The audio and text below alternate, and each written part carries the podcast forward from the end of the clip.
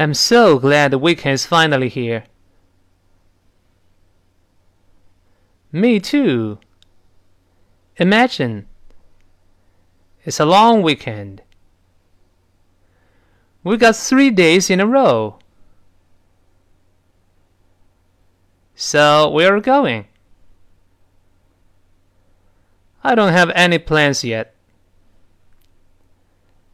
I'll just play it by ear. How about you? We're gonna go hiking and camping in the mountains. That sounds exciting. Want to join us? Hmm, let me think about it. I'll let you know later.